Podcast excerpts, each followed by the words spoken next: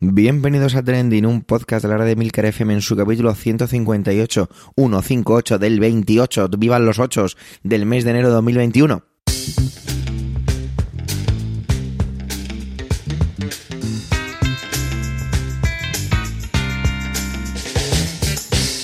Trending es un podcast solo que pasa, solo que ocurre, solo noticias que pueblan las redes sociales. Todo ello con opinión y siempre con ánimo de compartir. Por ello somos varias voces, aunque yo, Javier Sler, haga de presentador. Trending es tu podcast de noticias semanal. Adelante. Bueno, pues aquí estamos una semana más, se va acabando enero, la famosa cuesta de enero, y toca empezar ya con las intervenciones y que, porque además hoy estamos todos y, así nos hablará mucho la entrada. Alma nos trae un, un trending que sacudió la semana pasada en las redes eh, y era el anuncio de Cruz Campo con todo lo de Lola Flores y el deepfake y todo esto. Os voy a dejar con ella porque tiene una intervención muy bonita con todo lo que tiene que ver con el acento y demás, y claro, cómo no podía traerlo Alma, así que adelante Alma.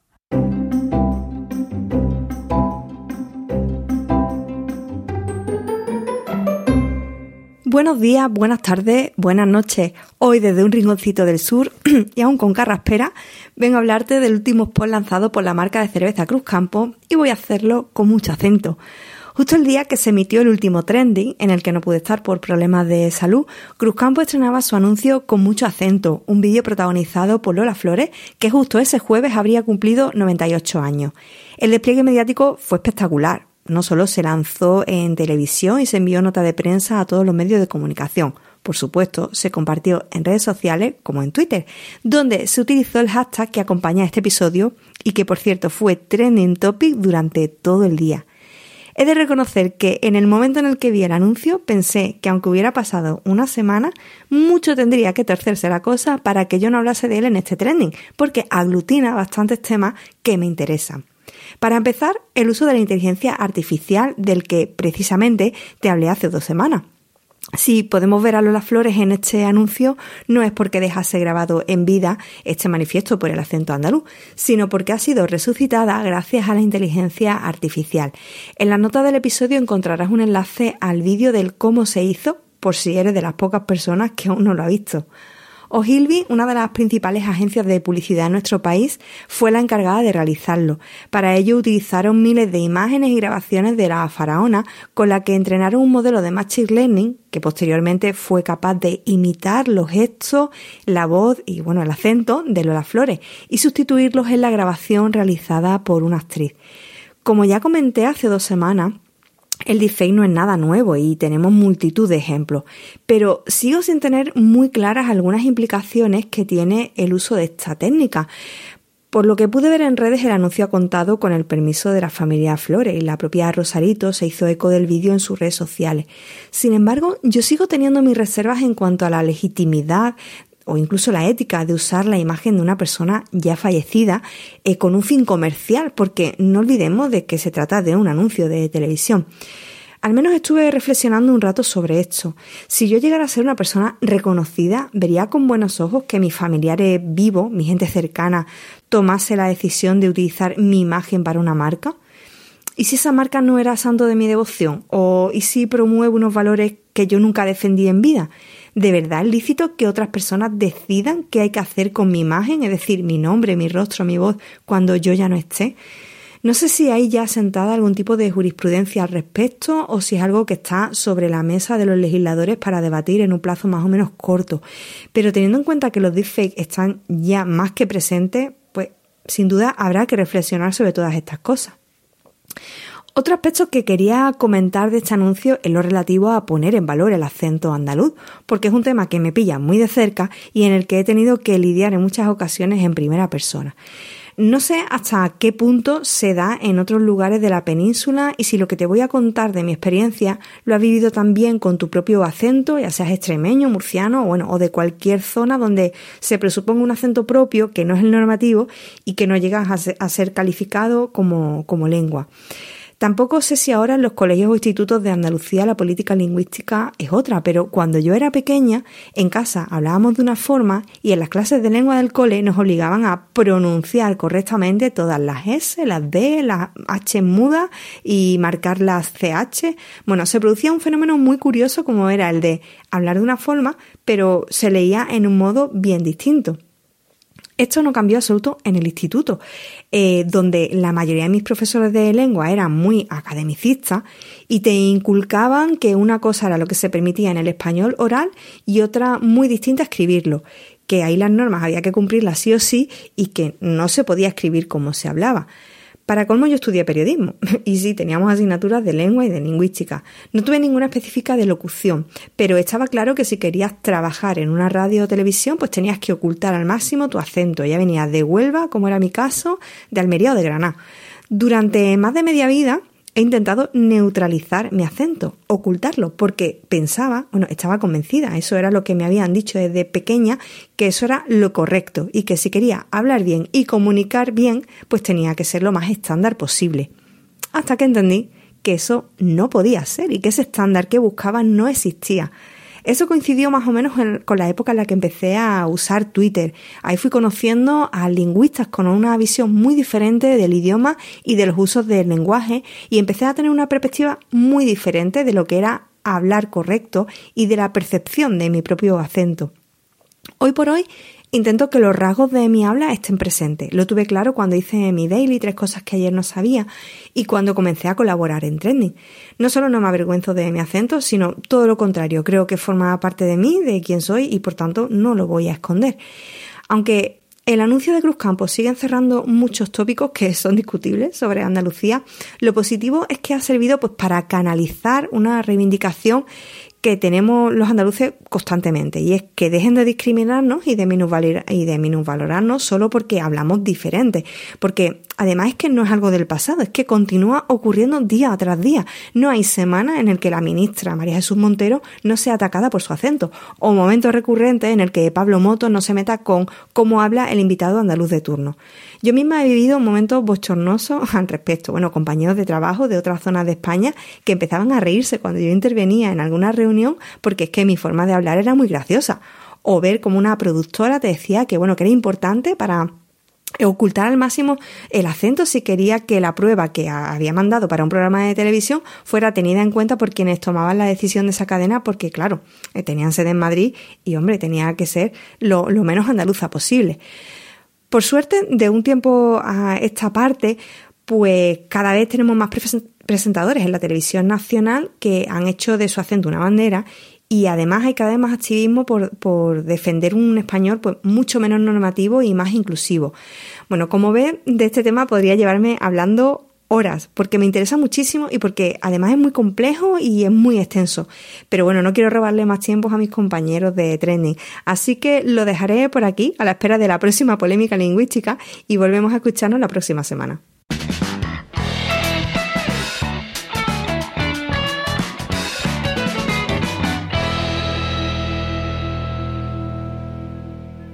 El tema de la vacuna da para hacer un diario y supongo que por eso Manuel directamente lo definió así, diario de la vacuna. Y es que cada día escuchamos nuevas cosas, nuevas situaciones, que este se salta el turno, que las vacunas están mal, que estas llegan tarde, que, bueno, pues evidentemente había que hablar del tema, había que traerlo a trending, así que adelante Manuel.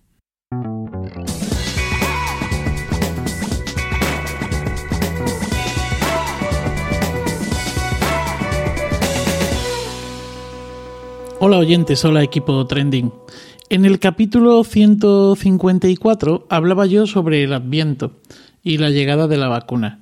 Eh, ya imaginaba yo que serían muchos los titulares que nos quedarían por leer y escuchar, aunque nunca pude pensar que llevarían consigo algunas de las situaciones que se están presentando estas semanas. La vacuna da juego, eso está claro, y creo que ya que abrí yo este melón en trending, pues me veo en la obligación de hacer una especie de diario de la vacuna. Por lo que creo que no será esta la última vez en la que hablo de ello. Pero vamos al tema. abro este diario de la vacuna con el BOE del 19 de enero, en el que se publicaba el acuerdo alcanzado entre eh, los ministerios de Sanidad de España y de Andorra para asegurar la reventa por el mismo precio al que fueron compradas por España de 30.000 dosis de la vacuna contra la COVID-19, en este caso la desarrollada por Pfizer. Bueno, este, este convenio, mejor dicho, eh, está dentro de un contexto y este contexto es la imposibilidad de pequeños países como Andorra, pues de firmar un contrato con algunas empresas farmacéuticas, pues por eso, ¿no? Porque son muy pequeños, debido a que el número de dosis que van a necesitar o que necesitan es pequeño la dimensión esta del, del, mercado global donde todo se mueve en pues unas cantidades enormes y también pues por la falta de oferta aunque eh, haya demanda no que esa es otra de las de las cosas interesantes. Bueno Andorra no es la única. En nuestro caso es con Andorra pero hay otros países como Mónaco San Marino o Ciudad del Vaticano que dependen de las compras de sus, los países vecinos, de los estados vecinos, para poder, eh, bueno, pues tener una provisión de vacunas, aunque esto tampoco es nuevo, porque se ha hecho igual con otros eh, medicamentos en otros momentos. Bueno, Italia se encargó de San Marino eh, y de Ciudad del Vaticano, Francia de Mónaco y España y Francia se encargan de, de Andorra. Además, España y Francia han firmado un acuerdo ¿no? por el que cada uno suministra un número de dosis y también una, una, con una farmacéutica diferente. El caso de España, como he dicho antes, es la de Pfizer, pero en el caso de Francia, Francia entregará las dosis de Moderna y de AstraZeneca. Eh, pues qué bien, ¿no? Se trata de un ejercicio de solidaridad con los más pequeños, ¿no? Me pregunto si, como solicitó la OMS, este ejercicio se estará realizando también con los países más pobres, porque los países ricos pues ya saben bien cómo jugar en el mercado. En definitiva es su mercado y las farmacéuticas están ahí, ¿no? Claro que también las farmacéuticas, eh, en este diario de la vacuna, pues tengo que, que hablar de ellas porque donde dije digo, ahora digo Diego, ¿no? Y tengo la sensación eh, de que a la Unión Europea pues le están tomando el pelo con el número de dosis fabricadas, con las actualizaciones de los famosos procesos de producción para mejorar la producción, la entrega, etcétera, etcétera, y también con las dosis entregadas. Y eso, que la Unión Europea pues es un grande, ¿no? Eh, y hablando de ricos y de grandes, no de países, sino de personas ricas, ¿Qué les parecería irse de vacaciones a Dubái durante tres semanas y recibir la vacuna a su llegada antes de finalizar su estancia? ¿Mm? A su llegada y antes. O sea, eh, estupendo, ¿no? Pues, pues sí. ¿Quién hace esto? Pues esto lo hace un, un exclusivo club de viajes británico eh, que ha ideado pues esta fórmula polémica, al menos para mí lo es, eh, y, también como muy ingeniosa. Bueno, porque poderoso caballero es don dinero, ¿no? Eh, se trata de una oferta para poder disfrutar de unas vacaciones de lujo en Dubái, en los Emiratos Árabes. la asociación que lo ha, la organización que lanza esto eh, se llama eh, Circle y es eh, una organización que se define como, leo textualmente, un club cuya membresía cuidadosamente seleccionada garantiza que los clientes reciban un acceso incomparable a lo mejor de todo lo que la vida tiene que ofrecer. Pues ya está. Han creado un paquete vacacional eh, para mayores de 65 años valorado en 43.000 libras, poquito menos de los 50.000 dólares, 48.000 y pico dólares. Y bueno, pues se viaja durante tres semanas a un hotel de lujo con, ahí entran todos los costes, ¿no? Avión, PCRs, eh, traslados y por supuesto, pues eh, eh, en el paquete, pues se tiene como objetivo e incluye lógicamente recibir la, la vacuna de la COVID-19, ¿vale? Ahora, quien dice mayores de 65 años pagando estas cantidades que se pagan, dice cualquier otra edad, ¿no? Eh, como decía antes, poderosos caballeros don dinero y probablemente esto de eh, este viaje que en principio este mm, eh, Nitro Circle este eh, se dedica o lo ofrece única y exclusivamente para mayores de 65, veremos a ver en qué queda, ¿no? O veremos a ver cu- cuántos más se apuntan por debajo de esos 65 años a esta a esta actividad. Eh, claro que aquí en España no hace falta dinero para vacunarse cuando no toca. Eh, la picaresca española es grande, muy grande. Eh, digamos que la falta de medios de supervisión y de sanciones previstas ha hecho que en algunos lugares se beneficien de las dosis sobrantes, pues políticos, funcionarios, bueno, sobrantes o no sobrantes, políticos, funcionarios, eh, familiares de trabajadores de residencias, gerentes de hospitales, curas, militares, voluntarios, alcaldes y consejeros de sanidad. Y ya el nivel de esperpento en este diario de la vacuna llega eh, con el mal uso de las eh, dosis desde un punto de vista técnico. Parece ser que cada vial de las vacunas de Pfizer contiene seis dosis. En comunidades como Andalucía, Cataluña o Madrid solo se están poniendo cinco, desperdiciando eh, lo que el consejero de Sanidad andaluz llamó el culillo del frasco. Bueno, la principal razón aducida es que eh, no hay, las, no existen las jeringuillas, no existen, no, no, no hay provisión de jeringuillas adecuadas para poder aprovechar el culillo del frasco. Pues nada más. Eh, seguiremos comentando, seguiré comentando lo que acontezca en este diario de la vacuna. Feliz día y feliz vida.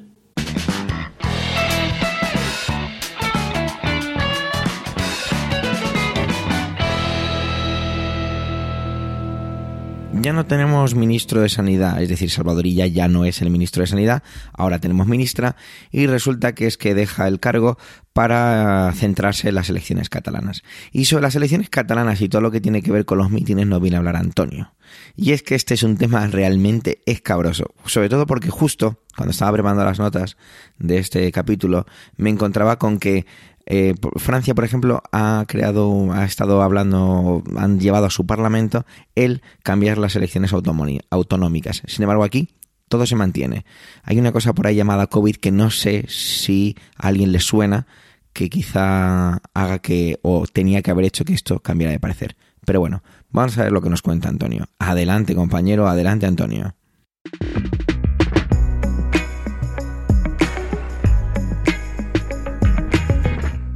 Saludos, soy Antonio Rentero y esta semana en Trending quiero hablaros de oportunidades, de huidas y de permisos. Todo ello está relacionado con la situación del ministro Salvadorilla, del hasta ahora ministro de Sanidad, que ha tenido la oportunidad de huir para convertirse en cabeza de cartel del Partido Socialista de Cataluña en las elecciones de esa comunidad autónoma. La huida eh, ha sido también una oportunidad porque le ha permitido escabullirse de la comparecencia prevista para solo dos días después, si no me vayan los cálculos, de, de esa, de, de esa dimisión en la que tendría que haber dado explicaciones sobre la situación en los últimos tiempos con la pandemia del coronavirus, una situación que desde luego no ha gestionado la mejor manera posible, aunque sí que es cierto que hay, mmm, en fin, bastantes, no vamos a decir muchos, pero sí bastantes eh, actores y observadores que por lo menos dicen que su, su, talante no ha sido en absoluto crispador, que ha sido una persona muy dialogante y que realmente pues, no habrá solucionado gran cosa, pero por lo menos no ha contribuido a aliar todavía más esta situación tan, tan complicada. Dejando eso a un lado, tenemos el permiso. Se supone que estamos todos con ese consejo de que nos autoconfinemos. Se nos está limitando mucho eh, la movilidad social, las actividades que podemos realizar, porque hay establecimientos que están cerrados, hay toques de queda, hay horarios limitados para atención al público, entonces pues sí, pues podemos estar por la calle, pero no podemos ir a que nos atiendan en, en, en una oficina, por ejemplo. Pero todo esto, bueno, y en muchos municipios está limitada la movilidad fuera del término municipal. Pero esto va a tener un, una bula precisamente con estas elecciones en la comunidad autónoma de Cataluña. Y es que se va a autorizar la salida del municipio para ir a un meeting. Es decir, no puedes reunirte ni con familiares ni con allegados que no sean convivientes, pero podemos entender que van a ser grupos más reducidos. Uno no tiene 60 familiares con los que va a merendar una tarde, en todo caso tiene 60 familiares a los que invitas a tu boda o, a la comunión del chiquillo, pero se supone que estos serían grupos más reducidos. Pues nada, eh, se va a poder eh, salir del municipio para asistir a los mítines dentro de la campaña electoral. Y claro, evidentemente, la justificación aquí cuando te pillan por la calle, vas al mitin. No, no hay un mitin, sí, pero el mitin es en dirección contraria. Sí, sí, pero es que antes voy a comprar unas empanadillas para, para merendármelas. Quiero decir que esto, mm, si nos hacía falta, como se dice aquí en Murcia, te hace falta poco anís para regolar, pues si necesitábamos una excusa eh, barata para poder escabullirnos de estas limitaciones, en Cataluña la van a tener con la posibilidad, con el permiso, como decía, de abandonar estos confinamientos domiciliarios recomendados y municipales obligados con la excusa de poder acudir a un meeting.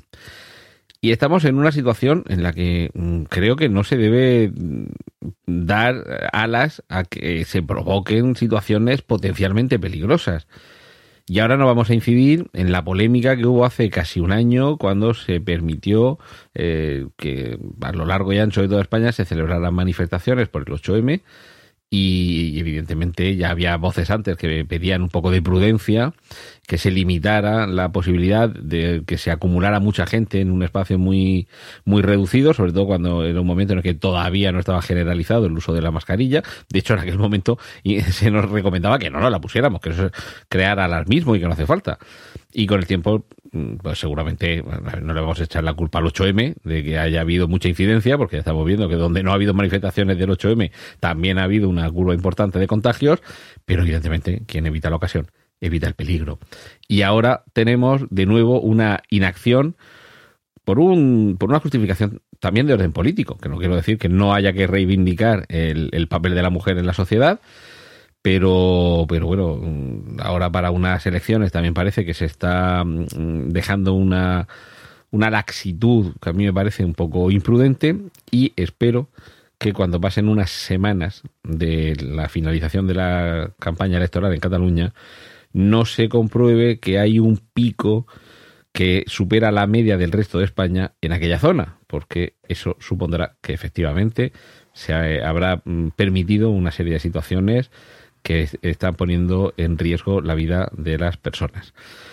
Como suele decir eh, Emilio Cano, Lord, Lord al líder, cuando finaliza sus intervenciones, que últimamente se le está olvidando, en Emilcar Daily, sed un poco más prudentes de lo que se os aconseja.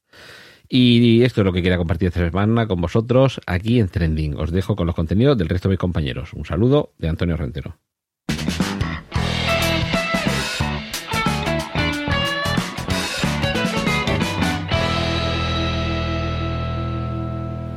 Emilcar nos trae contenido digital, nos trae contenido de Disney Plus. Y es que resulta que algunas películas clásicas como Dumbo, de la cual tengo un auténtico trauma, ya que me llamaban así cuando era pequeño, Peter Pan, La Dama del Vagabundo o Los Aristogatos, han sido directamente retiradas del catálogo. ¿Por qué? Por contener diálogos eh, inapropiados, racistas, sexistas y demás. Yo recuerdo eh, trabajar en el, empezar a trabajar en el colegio y poner en VHS, amigos, para que veáis que al final el tiempo pasa para todos, la película de Peter Pan y darme cuenta de lo sexista que era y dejar de, ponerla, es cierto, la dejé de hacer. Pero bueno, vamos a profundizar un poco, pero yo no, yo no lo haré, lo haré Emilcar, así que adelante Emilcar.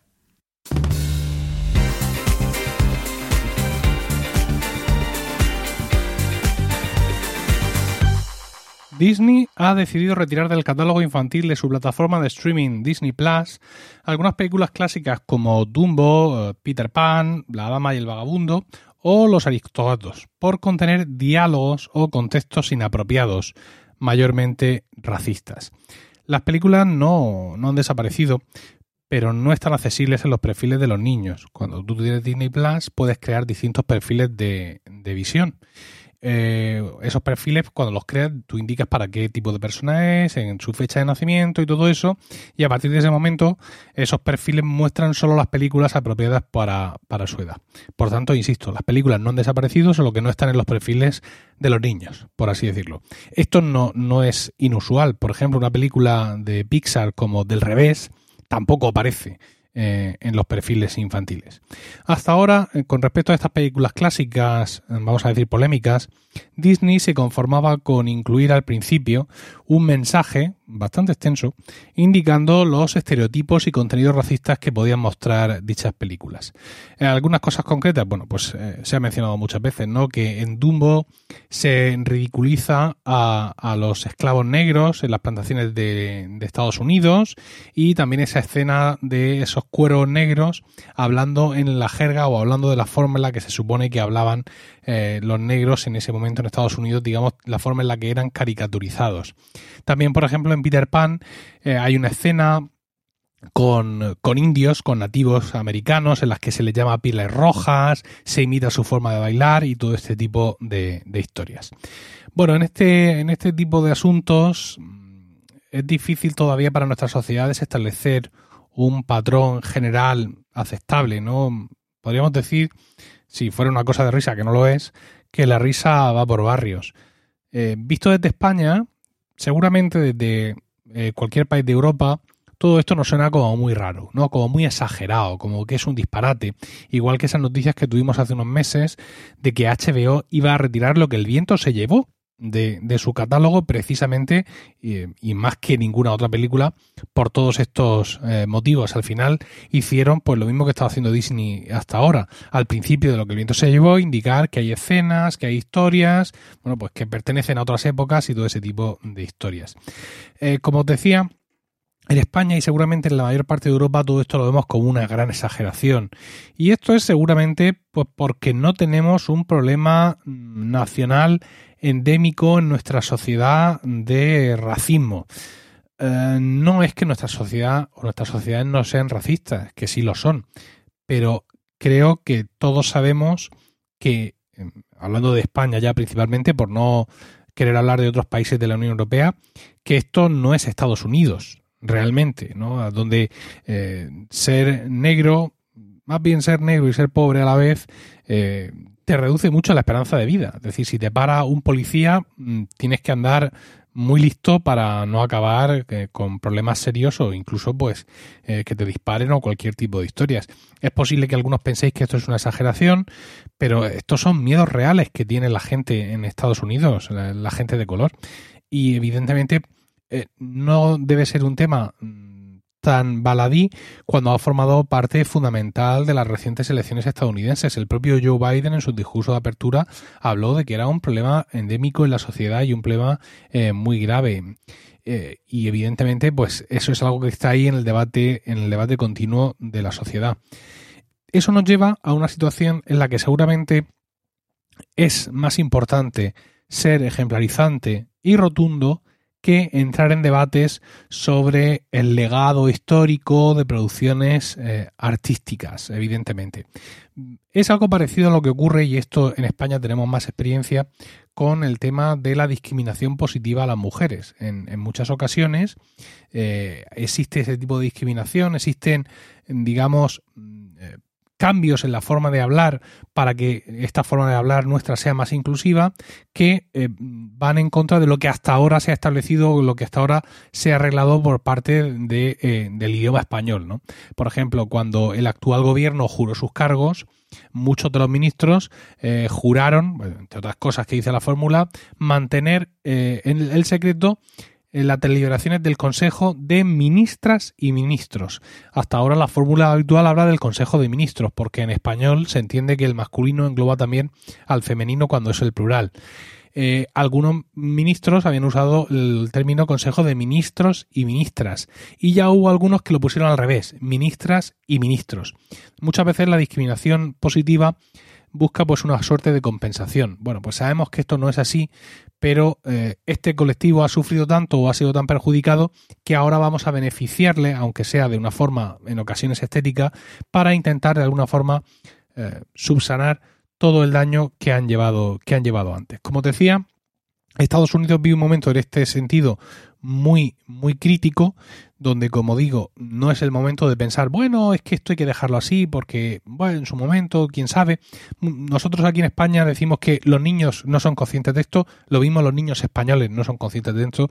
Eh, un niño de color, un niño negro que vive en el Bronx, seguramente sí es consciente de esto. Y bueno, yo sinceramente prefiero este, este tipo de correcciones en los catálogos antes de que se pongan a mutilar obras, porque si mutilan o prohíben obras, podríamos llegar a olvidar y el olvido de las malas decisiones, de las malas conductas, nos lleva invariablemente a su repetición.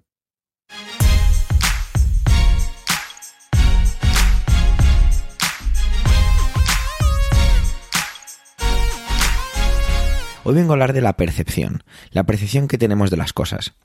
El pasado día 6 de enero, pues todos recordamos, o será muy difícil olvidar, qué es lo que pasó en el, en el Capitolio, aunque no entendamos muy bien realmente cómo llegó a pasar. Todo ello trajo como consecuencia el segundo impeachment a Donald Trump, todos sabemos lo que es ya el impeachment, que es la capacidad o el mecanismo más que la capacidad, perdón, el mecanismo para quitar del gobierno al presidente de los Estados Unidos. Este impeachment se hizo para evitar que era evidente que ya quedaban unos días para que eh, Donald Trump ya dejara de ser presidente, se hizo para evitar que Donald Trump pueda seguir haciendo carrera política y se presente a una hipotética reelección en 2024. Pues bien, resulta que eh, ayer, no antes de ayer en hora española, ¿vale? Es decir, digamos que ayer por la noche, ¿vale? Se llevó a cabo la votación para ver si se celebraba o no el juicio. Una especie como de corroboración, ¿no? De todo esto. Es como que se presentan los cargos de manera oficial. Pues bien, tenemos que el resultado de la votación fue de 55 a favor frente a 45 en contra del impeachment. Esto significa que 55 senadores votaron a favor de que se realice este juicio y 45 votaron en contra. Cuesta creer un poco todo esto, pero bueno, vamos a intentar esclarecer estas, estos datos. Para que se lleve a cabo el impeachment, que los juicios tendrán, se empezarán a celebrar a partir del día 8-9 de febrero, se necesita una mayoría reforzada de 67 votos. No entiendo muy bien qué significa esto de mayoría reforzada, pero bueno, ahí va, 67. Ahora mismo, como acabo de decir, hay 50 a favor lo que hace que se vea un poquito alejado todo esto. Se necesitarían los 50, o se daría por hecho los 50 senadores demócratas y haría falta el apoyo de 17 republicanos. Es curioso comprobar cómo hay ciertas cosas que han cambiado y por qué hablo de la percepción, porque todo esto realmente es un poco el, el prólogo de, de, mi, de, lo, de, lo, que quiero, de lo que quiero trasladar hoy al trending.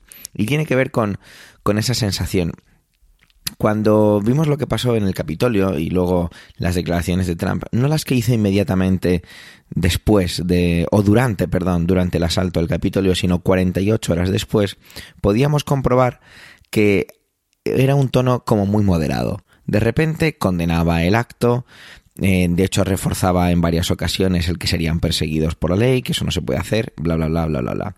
Eh, dice incluso que va a hacer una transición pacífica y que va y que su administración se pone a disposición de la siguiente administración para hacer un cambio, como se decía que me, me hacía mucha gracia, o perdón, más que gracia, me estaba muy curioso cómo pronunciaba la palabra smooth, ¿no? Es decir, suave. Sin embargo, eh, yo cuando veí, vi ese discurso, que vi varias veces con, con mi pareja, que os recuerdo, o si no lo sabéis, si no lo sabéis porque es la primera vez que llegáis a Trending, es norteamericana, eh, yo veía ese, ese discurso y decía, esto para mí, para mí, y es seguramente no sea real, pero para mí, porque es cierto que lucho o intento evitar todo lo que tiene que ver con las teorías de la conspiración, pero para mí tenía un claro sentido de pactos, de se han sentado a negociar. Se ha sentado Donald Trump con sus abogados y con organismos, no sé muy bien con quién, ¿vale? Pero con otros organismos que le dicen, mira, no, a ti has pasado de la raya, esto no se puede consentir, se acabó vas a salir ahora, vas a decir esto, vas a condenar esto y tal, a cambio de lo que sea, a cambio de no tocar tus empresas o de no tocar tus malversaciones económicas, lo que fuere, me estoy inventando esto porque no tengo ninguna prueba, ningún artículo al respecto que apoye esta mi teoría. Pero mi pareja coincidía un poco conmigo en el sentido de que, bueno, que, que parecía eso, una negociación, un, que se había sentado a negociar y que, bueno, pues ahora le tocaba a él mover la ficha y cumplir lo pactado. Cumplir lo pactado era dejar de agitar a las masas, dar, hacer ese cambio tranquilo, que al final se llevó a cabo, aunque no estuvo presente, y demás puntos, ¿no? Estoy casi seguro de, de esto por cómo se sucedieron las cosas y cómo cambiaron los tonos.